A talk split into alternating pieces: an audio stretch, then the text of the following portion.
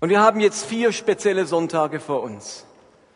Ich halte die nächsten drei Sonntage Predigten, die eine Art Trilogie darstellen, hängen zusammen, bauen aufeinander auf.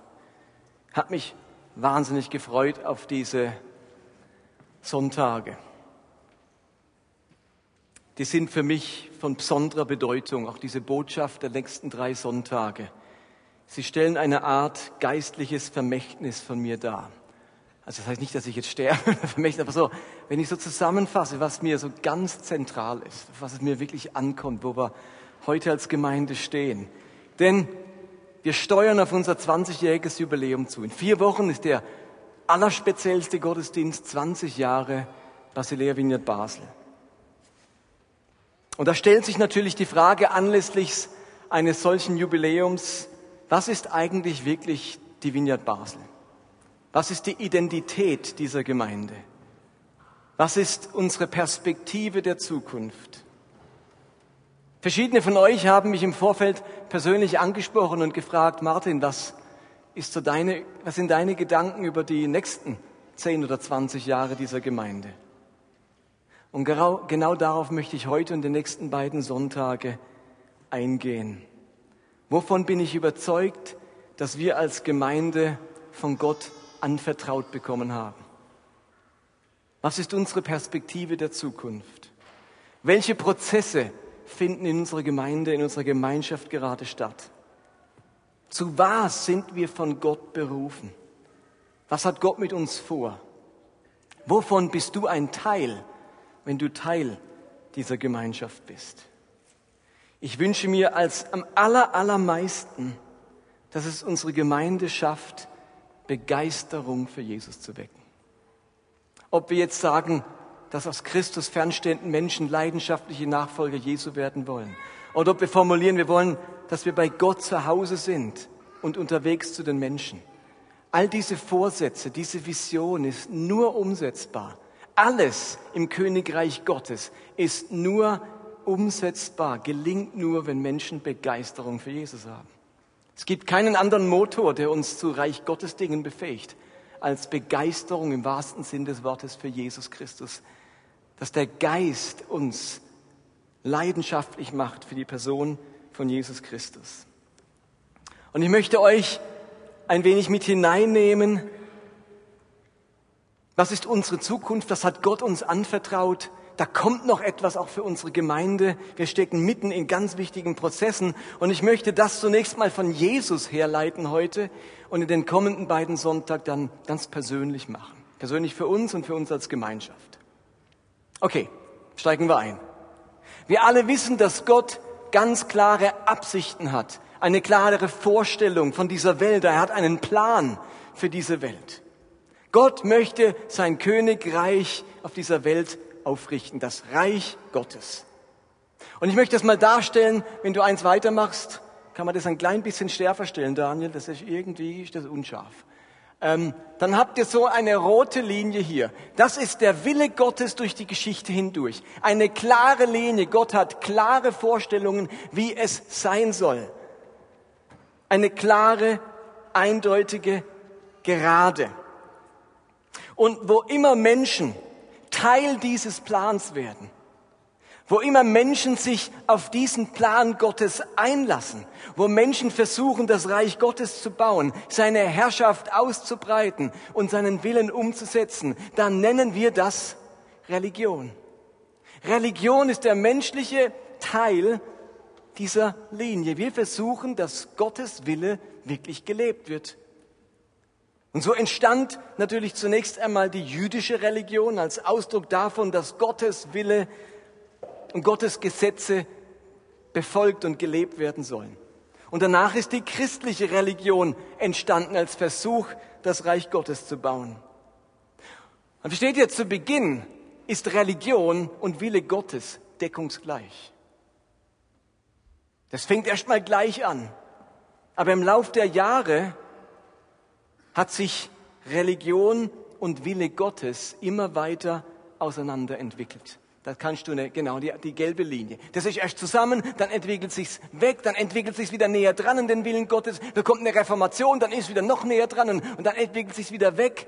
Religion ist immer in Bewegung und wir dürfen nie denken, dass Religion und der Wille Gottes, das Reich Gottes deckungsgleich sind. Gerade die jüdische Religion hat sich immer wieder weit entfernt von Gottes Absichten. Die alttestamentlichen Propheten sind immer wieder aufgetreten, um zu sagen, ihr müsst zurück auf diese rote Linie. Ihr habt euch so weit entfernt, so kann es mit dieser Religion nicht weitergehen. Gott ist wo ganz anders. Seine Pläne sind wo ganz anders. Seine Absichten sind was ganz anderes, als diese Religion gerade ausübt. Und sie versuchen, das Volk Gottes mit den Absichten Gottes in Übereinstimmung zu bringen. So sagt zum Beispiel Jeremia in Kapitel 5, Vers 23, aber dieses Volk hat ein störrisches, trotziges Herz.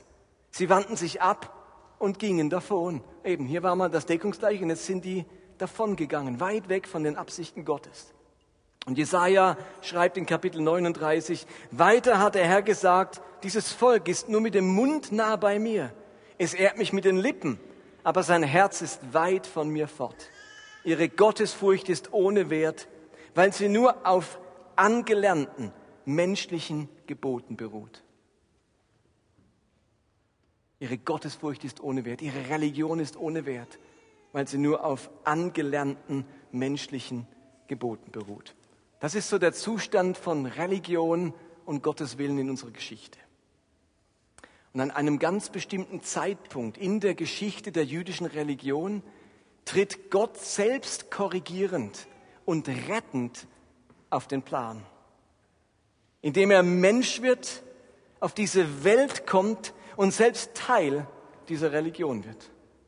Als Jesus 30 Jahre alt, äh, als, als äh, Jesus kommt auf die Welt und lebt 30 Jahre lang als Jude in dieser Religion und wird Teil davon.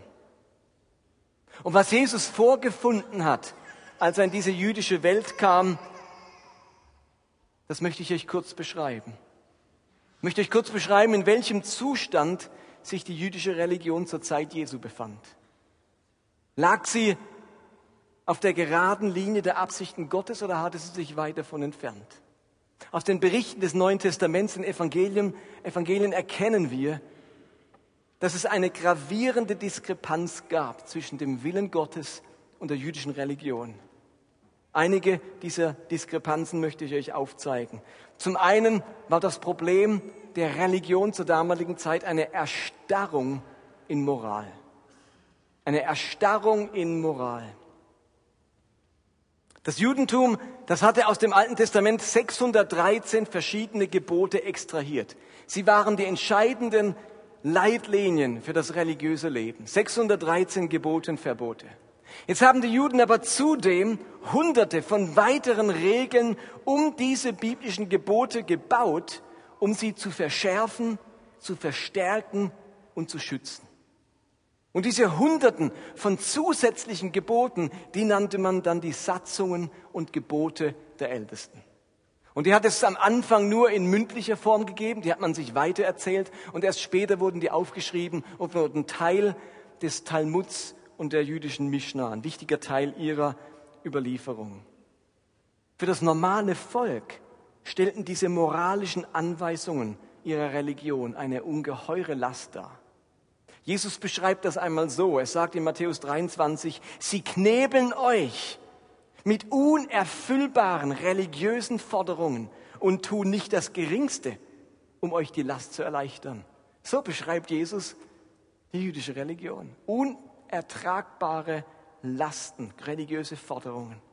Und an einer anderen Stelle sagt er in Matthäus 11, Vers 28, ihr plagt euch mit den Geboten, die die Gesetzeslehrer euch auferlegt haben. Kommt alle zu mir, ich will euch die Last abnehmen. Könnt ihr euch ein bisschen vorstellen, wie das in den Ohren derjenigen, derjenigen klang, die Religion damals geprägt haben? Die machen was Furchtbares mit euch in ihrer Religion. Kommt zu mir, ich mache es ganz anders, ich nehme euch das ab. Also in diesem Punkt hatte sich die jüdische Religion weit von den Absichten Gottes entfernt. Es war nie seine Idee, ein moralisches Gebäude zu erschaffen. Gott wollte eine Herzens- und Vertrauensreligion. Wunderbar wird das zum Beispiel im Propheten Hesekiel beschrieben, wenn Gott durch ihn sagt, ich will euch ein anderes Herz und einen neuen Geist geben. Ich nehme das versteinerte Herz aus eurer Brust und gebe euch ein lebendiges Herz. Mit meinem Geist erfülle ich euch, damit ihr nach meinen Weisungen lebt, meine Gebote achtet und sie befolgt. Das sollte nicht aus Pflichtgefühl und aus Druck geschehen, sondern weil da erneuerte Herzen sind. Gehorsam sollte nicht das Resultat rigoroser moralischer Anweisungen und Gesetzlichkeit sein, sondern eine Herzenssache, motiviert von Gottes Geist. Das war eine große Fehlentwicklung zur Zeit Jesu. Eine zweite, und die schließt sich da unmittelbar an und ist auch mit von der ersten verursacht, ist Heuchelei. Das war eine weitere problematische Seite der jüdischen Religion, Heuchelei. Diese ausgeprägte Gesetzlichkeit, diese vielen uneinhaltbaren Gebote und der religiöse Druck, der da ausgeübt wurde, der führte bei weiten Teilen der Bevölkerung zur Heuchelei. Weil man die Gebote nicht einhalten konnte, musste man wenigstens so tun, als ob, als lebte man nach den Satzungen der Ältesten. Und so entwickelte sich die jüdische Religion zu einer scheinheiligen, unehrlichen Religion. Ständig wurde etwas scheinbar äußerlich eingehalten, aber innerlich hatte sich nichts verändert. Ständig haben die Juden nach Tricks und Möglichkeiten gesucht, Gebote zu umgehen oder den religiösen Forderungen ein Schnippchen zu schlagen. Ich glaube, ich habe das schon mal erzählt. Es ist verboten gewesen am Sabbat. Es gibt ein ganzes Traktat Shabbat in der Mishnah mit vielen Seiten, was man am Sabbat alles nicht machen darf. Und zum Beispiel durfte man nicht weiter als einen Sabbatweg reisen. Also das war eine Strecke von etwas mehr als einen Kilometer. Wenn man aber auf Wasser reiste, dann konnte man weiterreisen. Das war so eine der Regeln. Da haben die Juden sich gesagt, wie schaffen wir das? Also haben sie unter ihren Sattel ihres Esels eine Wasserbeutel gelegt und dann sind sie auf Wasser gereist und dann konnte man viel weiterreisen. Und dann hat man Tricks und Kniffe sich überlegt, um die Gebote auszutricksen. Jesus sagt dazu in Matthäus 23, euch Schriftgelehrten und Pharisäern wird es schlimm ergehen. Ihr Heuchler, sorgfältig achtet ihr darauf, dass eure Tassen und Teller nach außen sauber sind, doch innerlich seid ihr durch und durch verdorben, voller Missgunst und Maßlosigkeit. Jesus nennt dieses Problem der jüdischen Religion beim Namen, eine massive Heuchelei. Aber gleichzeitig hat Heuchelei noch einen anderen Aspekt. Sie führt einerseits zu einer Scheinheiligkeit, andererseits führt das aber auch zu der anderen Art der Heuchelei, nämlich zum, ähm, dass man zur Angeberei. Man hat jetzt durch diese vielen Gebote nämlich auch die Chance, sich einen besonderen Anschein der Frömmigkeit zu geben. Schau mal, was ich alles kann, was ich wieder gemacht habe. Ich faste zweimal am Tag und du, denkt an die Szene im Tempel, wo der Pharisäer sagt, Herr, ich, ich, ich und dieser Sünder da. Also das, plötzlich sind die Gebote auch geeignet dazu, anzugeben, zu prahlen, auch eine Form von Heuchelei. Guck mal, wie doll ich bin. Und das war auch eine Entartung dessen, was Gott sich eigentlich gewünscht hat in seiner Religion.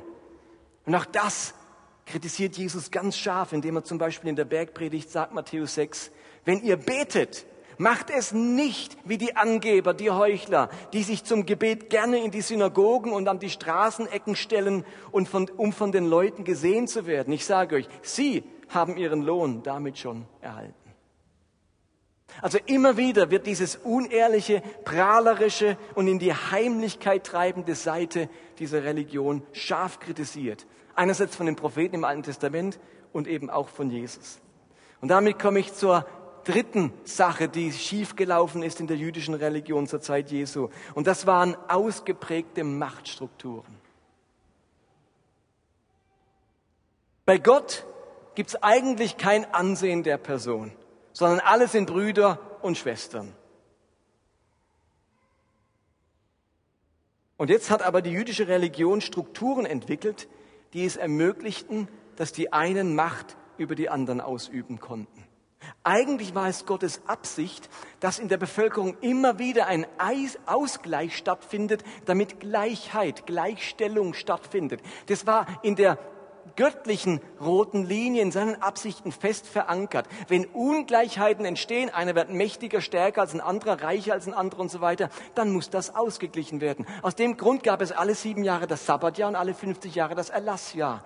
In diesen Jahren mussten Schulden erlassen werden, es mussten Grundstücke zurückgegeben werden, verpfändete Sachen mussten zurückgegeben werden und Sklaven, Menschen, die sich selbst versklavt haben, weil sie Dinge nicht mehr bezahlen konnten, mussten freigelassen werden. Und plötzlich war wieder eine Gleichheit, ein Ausgleich im Volk. Die Reichen mussten ihr Zeug wieder hergeben an die Armen und die Armen bekamen ihren Besitz zurück.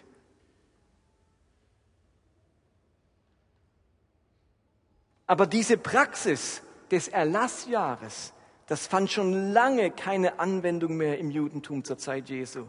Menschen kamen aus der, ihrer Schuld nie mehr heraus, sondern nicht nur sie, sondern auch ihre Kinder wurden zu Schuldsklaven.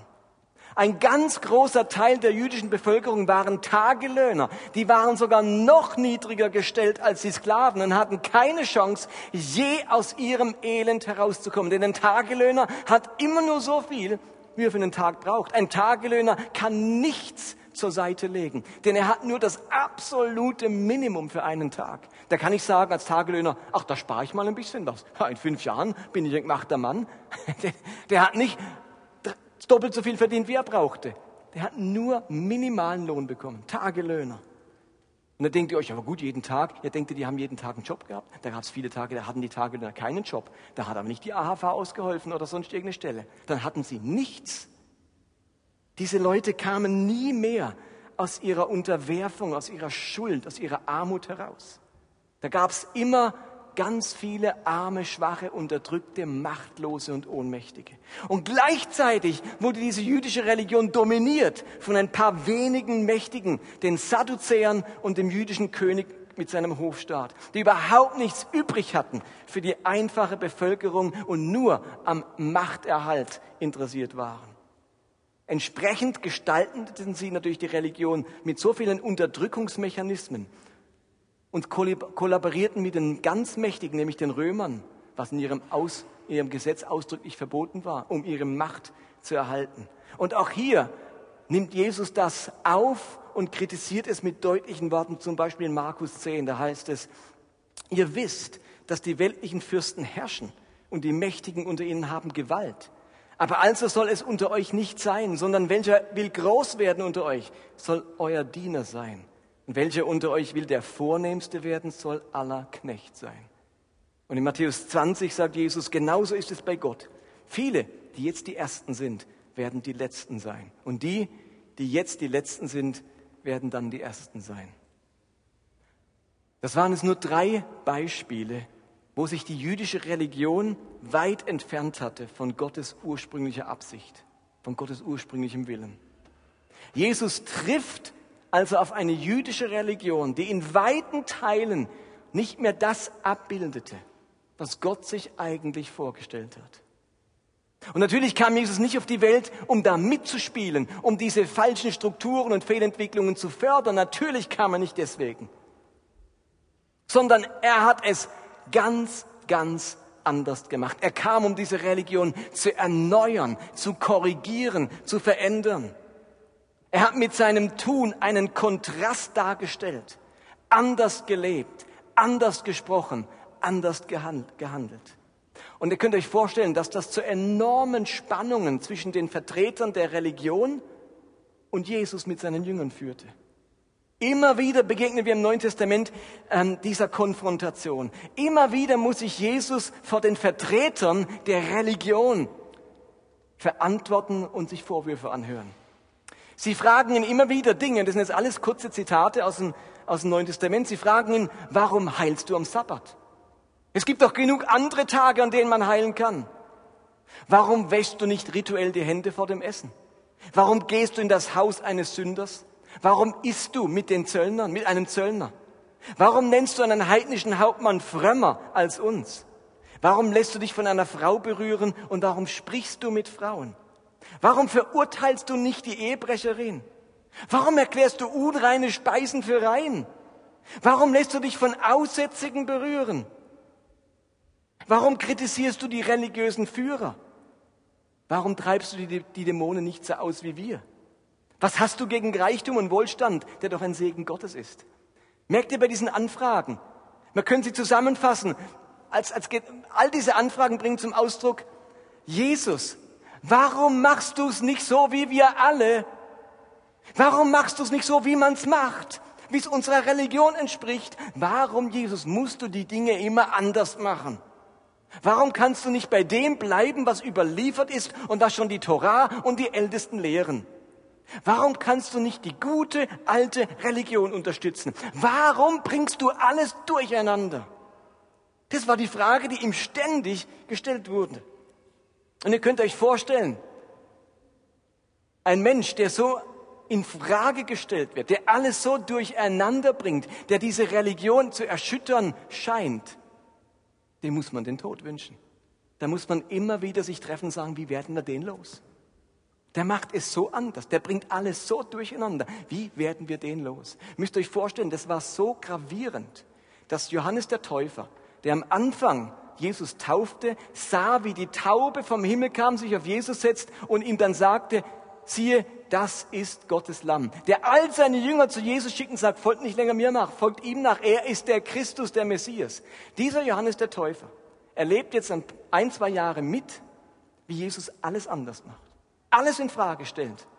Und noch aus dem Gefängnis, kurz vor seiner Hinrichtung, schickt er seine Jünger zu Jesus und sagt, Jesus, sag es mal in meinen Worten, du machst alles so anders. Du stellst alles so in Frage, was wir als Juden glauben bist du wirklich der Messias oder habe ich mich getäuscht? Sollen wir auf den anderen warten? Also selbst so ein Mann Gottes war zutiefst verunsichert und hatte seine Fragen, Jesus, wenn du alles so anders machst, bist du wirklich der Messias? Kann das sein, dass wir so weit weg sind und es wirklich alles so anders sein müsste? Es gibt einen Text, wo Jesus auf diese Anfragen, warum er alles anders macht, eine deutliche Antwort gibt. Eine Antwort, warum er, nicht, warum er es nicht so macht wie bisher, warum er in vielem gegensätzlich handelt als die bisherige Religion. Dieser Text steht in Lukas 5, Vers 33 bis 38, 39. Ihr habt, ihr habt ihn wahrscheinlich auch auf eurem Zettel, ein ganz wichtiger Text. Dort heißt es, wieder einmal kamen die Pharisäer zu Jesus und stellten ihm eine Frage. Die Jünger von Johannes den Täufer fasten und beten viel. Und unsere Jünger halten es auch so. Warum aber essen und trinken deine Jünger, ohne sich um die Festtage zu kümmern? Jesus, warum musst du es anders machen? Wir fasten, unsere Jünger fasten, Johannes der Täufer fastet, seine Jünger fasten, deine wieder mal nicht. Warum Extrawurst? Warum musst du es wieder anders machen? Das ist doch jetzt kein Problem zu fasten. Machen doch alle so. Jetzt ist Fastenzeit. Guck doch mal auf die Uhr. Es ist Fastenzeit. Da fastet man, Jesus. Da antwortete Jesus, wollt ihr vielleicht die Hochzeitsgäste hungern lassen, solange der Bräutigam bei ihnen ist? Die Zeit kommt früh genug, dass der Bräutigam ihnen genommen wird, dann werden sie fasten. Noch mit einem anderen Beispiel ging er auf ihre Frage ein. Wie war die Frage? Warum machst du anders? Warum machst du es anders? Niemand zerreißt ein neues Kleid, um damit ein altes zu flicken. Nicht nur, dass es um das neue Kleid zu schade wäre, sondern der neue Flicken passt auch gar nicht zum alten Kleid. Und es kommt ein drittes Beispiel. Ebenso füllt niemand jungen, gärenden Wein in alte, brüchige Schläuche. Sonst platzen sie, der Wein läuft aus und die Schläuche sind unbrauchbar. Nein, jungen Wein füllt man in neue Schläuche. Und jetzt kommt der Satz, der getroffen hat. Wer aber gern alten Wein trinkt, der will vom jungen Wein nichts wissen. Der alte Wein ist immer noch der beste, sagten sie. Wird, wird er sagen.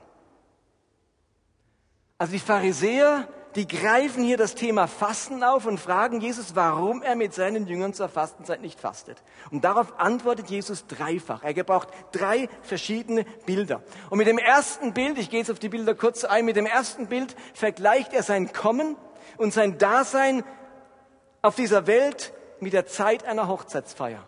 Und während dieser Feier, da wird nicht getrauert, nicht gejammert und nicht gefastet, da wird gelacht, da ist man fröhlich, da lässt man sich's gut gehen. Solange Jesus da ist, wird nicht gefastet.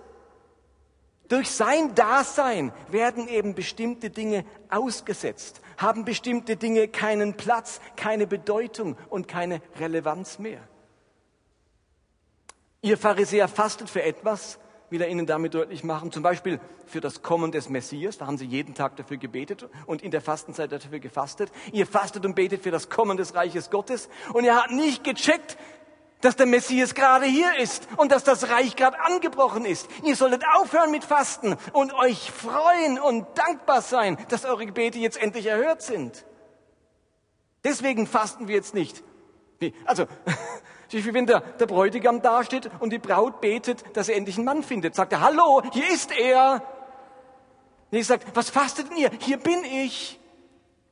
Das zweite und dritte Bild das geht jetzt weniger auf das Fasten ein, sondern nicht wie eine Art generelles Bild auf die generelle Frage, warum machst du es anders? Was hat es mit deiner Andersartigkeit auf sich? Und zuerst vergleicht er sein Handeln, sein Entscheiden, seine Lehre, seine Frömmigkeit, seine Art der Religion mit einem neuen Stück Stoff, das einfach nicht zum Alten passt. Diese beiden Stoffqualitäten, diese beiden Muster, die passen einfach nicht zusammen. Der alte Stoff ist schwach und erträgt den neuen Stoff und dessen Stärke nicht. Der neue Stoff ist Teil eines neuen Kleides. Entweder du nimmst das ganze neue Kleid oder du lässt es sein, sagte. Entweder du nimmst das neue Kleid oder lass es sein. Aber wir reparieren nicht dein altes Kleid. Haut nicht hin. Du kannst nicht nur ein Stückchen von diesem neuen Kleid nehmen und damit dein altes Kleid pimpen. Dieses neue Stück Stoff würde nicht halten und das alte Kleid noch mehr, zerreißen, noch mehr zerreißen. Und danach vergleicht Jesus dann sein Handeln mit neuem Wein. Und so heißt auch meine Predigt, neuer Wein. So heißen die nächsten drei Predigten, neuer Wein.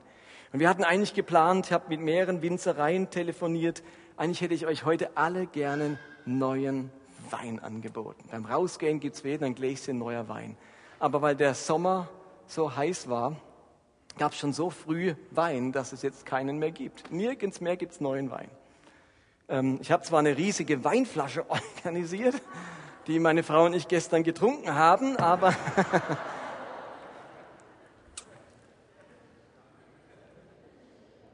Jesus vergleicht sein Handeln mit neuem Wein. Und neuer Wein muss in neue Weinschläuche gefüllt werden. Diese neuen Weinschläuche, die sind eben noch elastisch, die sind dehnbar.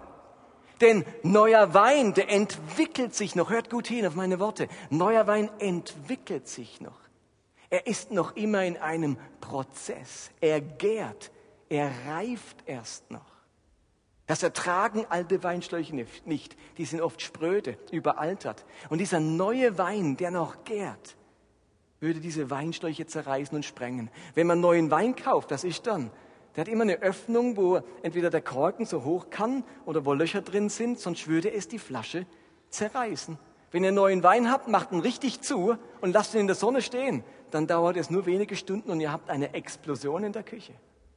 Für alle, die experimentierfreudig sind, könnt ihr nächsten Sommer mal probieren. Was Jesus bringt, ist neuer Wein. Was Jesus bringt, ist euch das bewusst, ist neuer Wein. Eine neue Sicht der Dinge. Eine neue Sicht der Torah. Eine neue Sicht des Gesetzes. Eine neue Sicht der Gebote und der Moral. Und damit ein neuer Umgang mit der Torah. Eine neue Frömmigkeit. Eine korrigierte Religion. Eine neue Denkweise. Religiöses Leben, das eben wieder im Einklang ist mit der Absicht und dem Willen Gottes. Eine neue Sicht des Menschen und eine neue Sicht des Sünders. Vor allem eine völlig korrigierte Vorstellung von Gott. Aber für diesen neuen Wein muss man beweglich sein, elastisch, dehnbar. Ihr Lieben, der neue Wein der zerreißt einen fast. Dieser Wein ist explosiv. Da haut einem schon mal den Korken raus. Dieser Wein bereitet einem manchmal Bauchschmerzen. So ist das eben bei neuem Wein. Wer schon mal getrunken hat, weiß, puh, Wenn ich zu viel trinke, dann rumort's. Dann gibt's Gas, Freunde, nicht nur in der Flasche, die gibt's auch in euch das Gas. Da gärt's im Magen. Da kann man schon mal Dünnschiss bekommen von dem neuen Wein. Der braucht Platz, der braucht Elastizität. Und dieser neue Wein, diese neue Denkweise, diese neue Sicht der Dinge, diese, dieses neues Gottesbild und diese neue Umsetzung für eine Religion passt eben nicht mehr zur alten Religion, sondern fordert die alte Religion heraus, provoziert die alte Religion. Und darum braucht es neue Schläuche, neue Gefäße, Gefäße, neue Formen und Strukturen und neue Menschen. Diese Art der Frömmigkeit passt nicht mehr hinein, sondern bedroht die alte. Und deswegen ist kein Wunder, dass am Ende Jesus von der höchsten religiösen Behörde, dem Hohen Rat, als Ketzer und als Gotteslästerer verurteilt wurde. Und genau darum steht auch dieser letzte Vers in unserem Text. Wer aber gerne alten Wein trinkt, der will vom jungen Wein nichts wissen. Der alte Wein ist immer noch der beste, wird er sagen. Kennt ihr das? Früher war alles besser. Das Alte ist immer besser. Das kennen wir doch. In unserer inneren Unbeweglichkeit, in unserer mangelnden inneren Elastizität, in unserer Festgefahrenheit sagen wir, das Alte ist immer besser. Muss man mit dem neuen Zeug nicht kommen.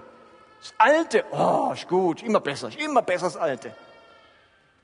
Und so zitiert Jesus fast zynisch, fast ironisch seine Zuhörer denn das spiegelt die Haltung der Pharisäer und der alten Frömmigkeit wider. Das Alte ist immer noch das Beste. Bleib mir weg mit diesem neuen Denken, diesem neuen Handeln. Das bedroht uns, das verunsichert uns, das gefährdet uns. So wie es war, war es gut. Mir hat das Alte gefallen. Der alte Wein ist immer noch das Beste. Ihr Lieben, wer lange genug im alten frommen System ist, Teil der alten Religion, wer es sich dort gemütlich gemacht hat, wer darin seine Sicherheit gefunden hat, der fühlt sich vom neuen Wein bedroht. Habt ihr das verstanden? Aber wisst ihr was? Ich will diesen neuen Wein. Selbst wenn er in mir gärt, selbst wenn er mich in Unruhe versetzt, selbst wenn ich manchmal Magenschmerzen davon bekomme, selbst wenn er keinen guten Ruf hat. Selbst wenn man dafür seine Dozentenstelle auf Krishona verliert. Ich will diesen neuen Wein. Und darum lasst mich zwei Dinge zum Schluss sagen. Das eine ist, ich glaube, dass das evangelikale Christentum dringend neuen Wein braucht, Erneuerung braucht. Nach 20 Jahren Leiterschaft nach 35 Jahren Leben in der Welt des evangelikalen Christentums, da wage ich es zu behaupten, dass unsere evangelikale freikirchliche Religion in so manchem abgewichen ist von unserer roten Linie, der eigentlichen Absicht Gottes, seiner Idee vom Reich Gottes und von seinem Willen. Ich glaube, dass das Christentum dringend Korrektur braucht. Ich nehme wahr, dass diese Religion nicht immer die Art von Menschen hervorbringt, die das Reich Gottes eigentlich hervorbringen möchte. So wie im Judentum zur Zeit Jesu gilt es auch heute für uns in ganz großen Bereichen, in denen wir nämlich abgewichen sind von der eigentlichen biblischen Botschaft, von dem, was Christus offenbart hat und von dem, was dem Wesen Gottes und seines Reiches entspricht. Ich entdecke uns als evangelikale Christen verliebt in unseren alten Wein, alte Werte, alte Moral, alte Methoden, alte Strukturen, alte Vorurteile und alte Denkmuster. Diese evangelikale Religion verliert zunehmend an Ansehen und an Relevanz in dieser Welt. Sie unterscheidet sich zu wenig deutlich von den religiösen Ansätzen, die wir in anderen fundamentalistischen Bewegungen und religiösen Strömungen heutzutage finden. Unser Schriftverständnis unterscheidet sich nur ganz wenig von dem der Salafisten. Wir sind ethisch nicht gewappnet gegenüber den neuen Herausforderungen und Fragestellungen unserer Zeit. Und in weiten Teilen ist das evangelikale Christentum so bequem und gemütlich geworden, so sehr eine Geschichte über private Erlösung und persönliche Bereicherung, dass sein Wirkungsgrad nach außen deutlich abgenommen hat. Ich glaube, dieses evangelikale Christentum braucht Korrektur. Es braucht neuen Wein, neue Ansätze, neue Denkweisen, mutige Gedanken, mutige Prozesse, die gären und reifen und oft auch provozieren. Und es braucht neue Weinschläuche, neue Strukturen, neue Menschen und eine neue, und eine neue Gemeinden oder neue Gemeinden, die diesem Wein Raum geben, in denen er reifen, sein Aroma entwickeln und zu einem ganz guten und kostbaren Wein werden kann. Als Jesus von neuem Wein sprach, wusste er, dass der noch nicht fertig ist. Er wusste, dass er von etwas redet, das im Werden ist. Ist ja nicht blöd, da weiß er, was neuer Wein ist. Das neue Wein, ein alter Wein, der ist in zehn Jahren noch genauso. Wenn du ihn richtig lagerst und pflegst, der in zehn Jahren noch ganz genauso. Neuer Wein, der ist in zwei Wochen schon wieder anders.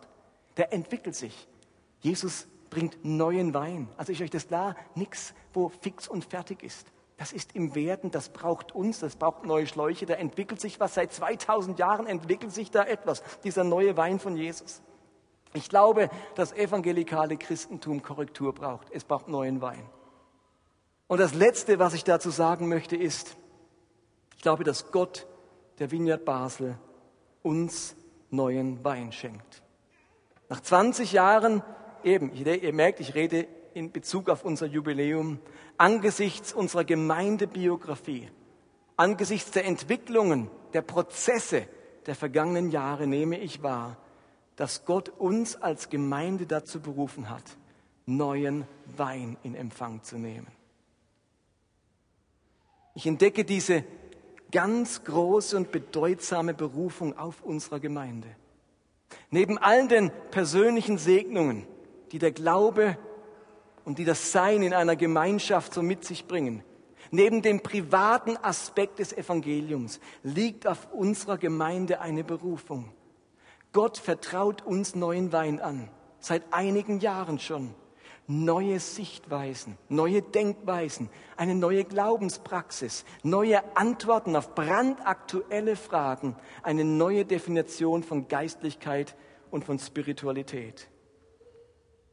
Unser großer Beitrag und unsere große Verantwortung ist es, offen zu sein für den, für den neuen Wein Gottes, ihn in uns aufzunehmen, ihn in, in uns wirken zu lassen, zu reifen und dadurch Korrektur und Erneuerung und Veränderung in unsere evangelikale Welt hinausfließen zu lassen.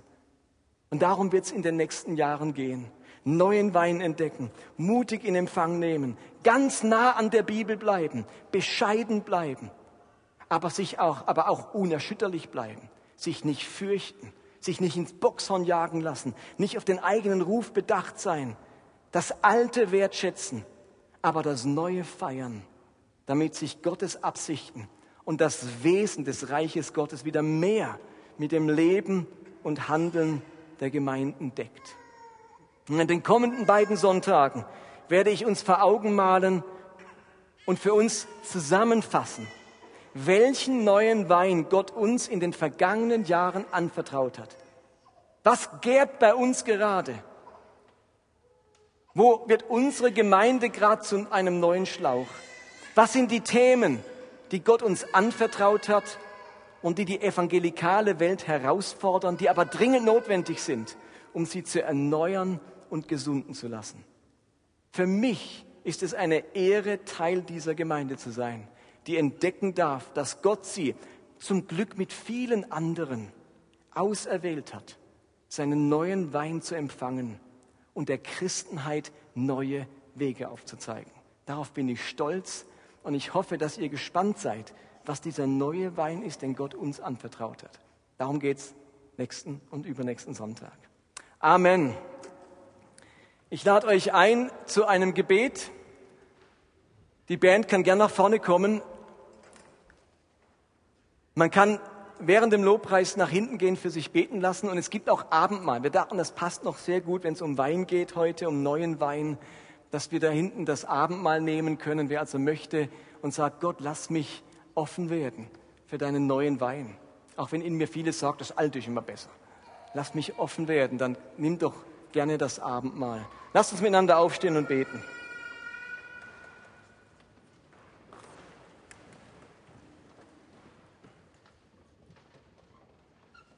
Jesus, ich bin zutiefst fasziniert und auch begeistert von dir. Du kamst in diese Welt, hast Missstände gesehen und hast gesagt, das machen wir anders. Du hast den Willen und die Absicht des Vaters gebracht. Du bist Gott, Gott leibhaftig. Und du hast allen gezeigt, was neuer Wein ist, wie Religion eigentlich aussehen soll. Du hast provoziert. Da haben sich Dinge entwickelt. Das hat dich am Schluss ans Kreuz gebracht. Ich bitte dich, dass du uns so mutig machst, wie es deine Jünger waren. Und wir diesen neuen Wein empfangen, in uns aufnehmen und wir zum Segen werden für das Christentum, für die Kirchen in unserem Land. Bitte ich, dass wir uns zusammentun können, innerlich und auch äußerlich mit all denen, die sich berufen lassen für diesen neuen Wein. Bitte ich, dass du uns mutig machst und dass wir miteinander einen gesunden Stolz entwickeln auf die Berufung, die du auf uns gelegt hast. Und dass wir diesen Stab in Empfang nehmen und ihn weitertragen. Herr, du, das war noch nicht alles. Du hast etwas vor mit dieser Vineyard. Und ich bitte dich, dass sich das für uns wirklich klärt und wir sehen, wo wir stehen nach 20 Jahren und welche klare Zukunft sich für uns abzeichnet. Herr, erleuchte die Augen unseres Herzens. Erneuere auch uns selbst. Schenk uns deinen neuen Wein, der uns herausführt aus innerer Verkrustung, aus innerer Unbeweglichkeit, damit dein Wille und dein Reich in unserem Leben Platz hat. Amen.